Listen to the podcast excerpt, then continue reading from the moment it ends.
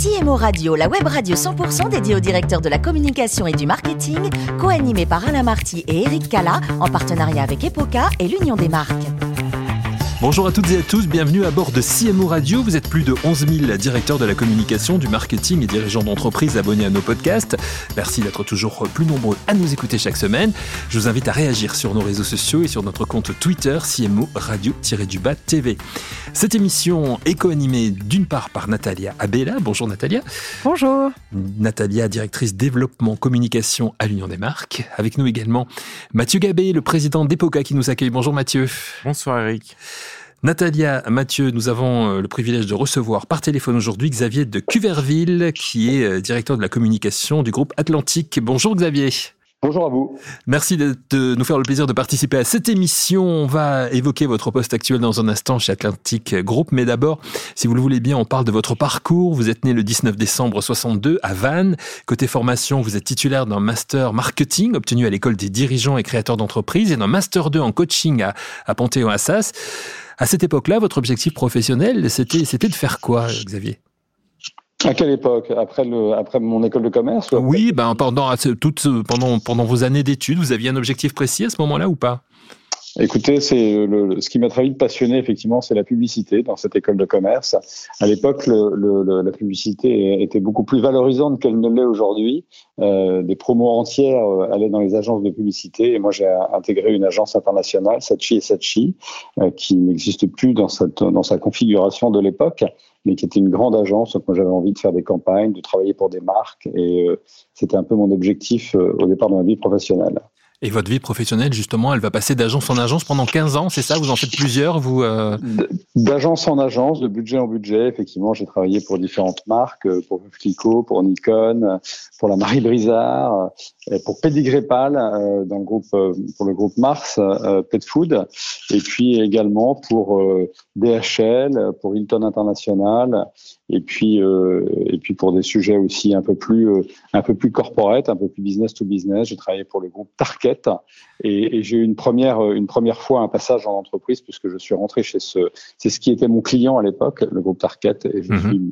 j'ai pris la direction marketing de Target euh, à l'époque. C'est votre premier poste de directeur marketing justement chez, chez Target. On est à la fin des années 90, hein, c'est ça?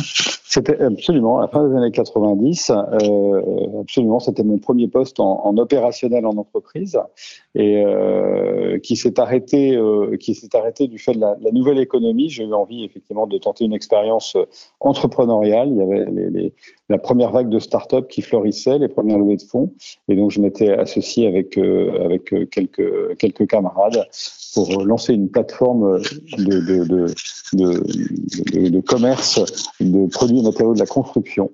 B2B, mhm. mais malheureusement, ça ça n'a pas fait non plus. Mais ce fut une expérience enrichissante quand même? Mais très enrichissante, effectivement, une expérience entrepreneuriale euh, qui m'a permis de découvrir aussi effectivement le monde de la tech et, euh, et non, très intéressant. Vous entrez dans le groupe Atlantique en avril 2008, il y a donc euh, presque 15 ans. Comment ça se passe? On vient vous chercher, vous postulez euh entre, entre, entre, effectivement, après cette expérience entrepreneuriale de deux ans dans cette mmh. start-up, euh, j'ai fait, fait back, to, back to advertising. Je suis revenu chez G. Walter Thompson, ouais. où j'ai été quelques années euh, DGA de la filiale qui faisait du marketing relationnel. Et puis je suis parti dans le conseil. Et dans cette euh, société de conseil dans laquelle j'étais associé, j'étais, euh, j'avais comme client principal le groupe Atlantique. Mhm. Et donc, euh, j'ai fait une mission pour ce groupe. Et euh, à l'issue de cette mission, j'ai été effectivement recruté par le groupe. Je pensais qu'il y avait des, des, beaucoup de choses à faire dans cette entreprise qui a beaucoup grandi depuis. Elle a été multipliée quasiment par trois depuis que j'y suis rentré. Et, euh, et, bien m'en a pris donc puisque c'est une belle aventure. Une belle aventure qui dure depuis depuis 15 ans, on le disait, 3 milliards d'euros de chiffre. Un peu moins de 15 ans. Un peu moins de 15 ans, oui, on y arrive bientôt. Euh, 3 milliards d'euros de chiffre d'affaires pour Atlantique, 12 000 collaborateurs. Un mot sur la, mission d'Atlantique, euh, on est dans des sujets d'actualité, on va dire. Alors oui, le, le secteur d'activité du groupe Atlantique, c'est d'ailleurs un des, un, des, un des, problèmes qu'on a en matière de recrutement pour la communication corporate. C'est un secteur qui est mal connu. Les Anglais appellent ça le HVAC, Heating, Ventilation, Air Conditioning. En France, on appelle ça le confort thermique, le génie climatique. C'est tout ce qui est euh, chauffage de l'air, chauffage de l'eau, donc des chaudières, du chauffage électrique, des chauffe-eau, des pompes à chaleur, et puis également du rafraîchissement, de la climatisation, et puis de la ventilation, la qualité de l'air intérieur qui devient un sujet, un sujet de société euh, important. Donc tout ce qui concourt euh, effectivement au bien-être dans le bâtiment, et plutôt à dominante logement. Euh, on fait également des produits pour le tertiaire. Mais donc, euh, la mission du groupe, c'est de transformer les énergies, quelles qu'elles soient. Ça peut être de l'électricité, ça peut être du fossile, de moins en moins, bien entendu, et évidemment des énergies renouvelables en bien-être. Et donc, on répond à un besoin essentiel de chauffage, chauffage de l'eau, chauffage de l'air, rafraîchissement. Voilà. Donc, effectivement, on est au cœur des problématiques du moment puisque hmm. euh, on, l'entend partout. Euh, le chauffage est un enjeu, un enjeu majeur. Exactement. Et du coup, nous viennent plein de, de, de, de belles questions, et notamment dans, dans la bouche de Natalia et de Mathieu. Je suis sûr, il y en a pas mal pour vous. Absolument, bonjour. Euh, Xavier, je, évidemment, on va parler des sujets de RSE, enfin de marketing responsable, de communication de RSE un peu plus tard, mais j'aimerais commencer parce que j'aime beaucoup, moi, quand un directeur marketing et comme nous parle du fait qu'il aime la publicité, à l'Union des marques, on aime la communication, on aime la publicité, euh, et vous êtes actif, c'est-à-dire vous avez des marques effectivement que vous soutenez en, en médias. J'aimerais bien que vous me parliez de la construction effectivement de ces campagnes, du fait que vous continuez de faire du offline euh, tout en faisant, j'imagine, du hotline. Comment est-ce que vous continuez du online, pas du hotline, pardon. Euh, comment est-ce que vous construisez ces, ces stratégies médias? Alors on a, euh, on a au départ effectivement un, un sujet de notoriété et d'image, mais de notoriété qui nous a amené euh, avec la marque la plus importante euh, du groupe en termes de chiffre d'affaires et en France en particulier. Le groupe fait 50% de son chiffre d'affaires en France. Et, et, la marque Atlantique est la marque principale du groupe.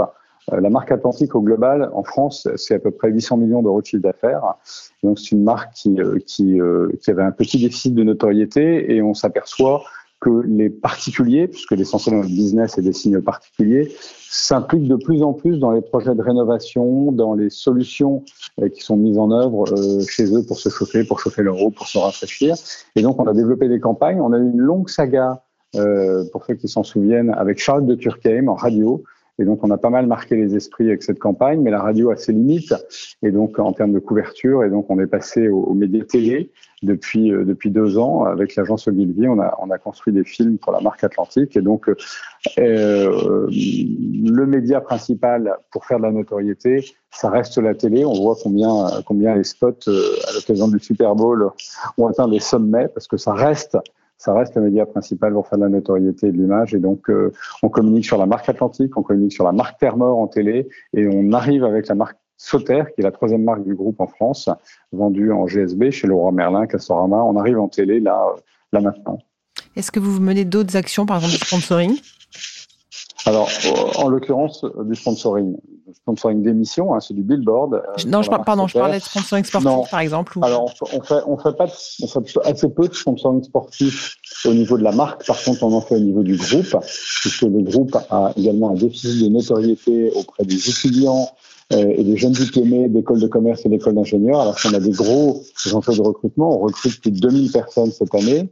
Et donc, euh, on sponsorise euh, notamment un équipage 100% étudiants qui participe à des compétitions avec des professionnels, contre des professionnels, sur un bateau très, très technique, un bateau à foil. Et donc, on a fait notre, nos premiers pas depuis quelques années dans l'univers de la voile et on continue à petit à petit s'inscrire dans cette démarche de sponsoring, mais dans une logique de marque employeur. Mathieu, peut-être pour la, pour la suite Justement, Xavier, vous parlez de recrutement. Chez Epoca, on intervient à la fois sur des problématiques euh, corporate, commerciales, de marketing digital, mais aussi sur des sujets de, de marque employeur, de communication de recrutement, de relations école, qui sont des sujets qui sont très mis en avant en ce moment. Vous annoncez un, un volume de recrutement de, de 1600, si je me trompe pas, en 2022. Comment est-ce que vous, en tant que communicant... Dans le monde. Pardon? 1600 en France et 2000 dans le monde. Voilà, exactement. Comment est-ce que vous, en tant que communicant, vous accompagnez l'entreprise pour euh, réussir cet objectif ambitieux pour attirer et recruter les meilleurs talents? Alors, euh, tout commence par la notoriété. Alors d'abord, on travaille en étroite relation avec la DRH, on est très euh, très proche. C'est vraiment un travail en commun. Euh, mais euh, ceci étant dit, bah, tout commence par la notoriété. Et encore une fois, on a ce déficit de notoriété important pour le groupe. Alors on a une problématique de branding puisque le groupe porte le nom d'une des marques, mais on a effectivement un portefeuille de marques assez large. On est assez comparable au groupe Seb, groupe Seb, puis un certain nombre de marques que tout le monde connaît. Donc on a cette problématique, nous, qui est qui est un peu difficile, de notoriété du groupe lui-même, cette problématique de marque, cette problématique de secteur d'activité. Donc, on a un gros effort à faire de relations avec les écoles, de effectivement ce que je disais de notoriété euh, avec des supports euh, qui donnent un peu d'image comme la voile. Et, petit à petit, je pense qu'on va monter en puissance parce qu'on en a, on en a beaucoup besoin. Autre, autre question, vous avez passé 14 euh, ans au sein du, du groupe. Qu'est-ce qui finalement euh, vous a permis de, de, passer les étapes les unes après les autres? Et quels sont en tant que communicant vos, vos souvenirs les, les, plus marquants de ces dernières années? Ah bah, Les étapes, disons que le, le groupe, euh, moi j'ai une double une double euh, responsabilité. J'assure la maîtrise d'ouvrage de tout ce qui concerne la communication corporate, interne et externe, et je supervise la communication des marques à travers des responsables de marques qui, eux, gèrent en France et dans différents pays les marques. Et donc, euh, euh petit à petit, je suis beaucoup plus investi dans la communication corporate, puisque le groupe a, beaucoup grossi. C'est un acteur économique majeur maintenant, 3 milliards d'euros de chiffre d'affaires. Et donc, et donc, je suis euh, maintenant beaucoup plus impliqué, euh, forcément, dans le dans, le, dans la, gouvernance du groupe, dans le, toute la dynamique RSE qui s'est mise en place et qui effectivement donne une dimension beaucoup plus forte effectivement à la communication. Donc voilà, les étapes majeures, c'est quand le groupe effectivement, quand j'ai je dirais l'étape majeure euh, qui, qui s'est faite assez, assez, vite, mais c'est quand le groupe, effectivement, a, j'ai fait travailler le groupe sur la mission du groupe. Euh, ça n'avait rien d'évident au départ. C'était, euh, c'était au tout début de, on n'était pas encore dans les entreprises à mission, et donc on a fait tout ce travail sur la mission. On a embarqué l'ensemble des, des, des cadres dirigeants, et c'était un jalon important dans le, la prise de conscience de la nécessité de communiquer au niveau du groupe. Natalia évidemment, on va pas, vous n'allez pas échapper à la fameuse question RSE, euh, surtout quand on, quand on intervient sur votre, sur votre marché. Mais moi, ce qui m'intéresse, au-delà de l'engagement euh, de l'entreprise, c'est la façon dont, en termes de marketing et de communication, vous introduisez et vous gérez ce sujet de responsabilité dans vos campagnes et dans, et, et dans vos stratégies de com. Alors, je dirais qu'on est, effectivement, vous l'avez dit, on est, on est nativement RSE puisque euh, notre mission est de transformer les énergies disponibles en bien-être durable. Donc il y, a, il y a durable dans notre mission d'origine, et de plus en plus on s'oriente vers les énergies renouvelables et toute la, la, la, toute la réflexion marketing, toute la recherche et développement est tendue vers une chose qui est renforcer l'efficacité énergétique de nos produits.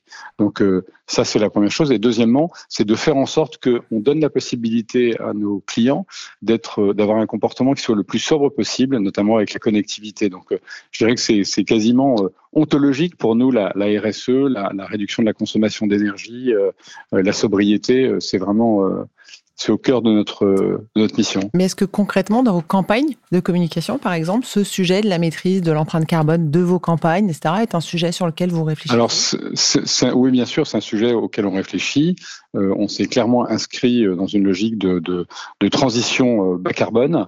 On est en train de, travailler le sujet avec le juridique notamment, puisque c'est des sujets sur lesquels on est très exposé médiatiquement, avec beaucoup de gens qui sont à l'affût de ce qu'on pourrait dire de bien, de pas bien, etc. Et ça, c'est un vrai sujet de communication parce que le greenwashing nous guette, et même si on a des choses justes à dire, on est mm, facilement pris à partie, donc on a à être très vigilant avec nos équipes sur ce qu'on dit, ce qu'on peut dire, et ce qu'il faut pas, euh, la frontière qu'il ne faut pas passer pour être euh, mis à l'amende.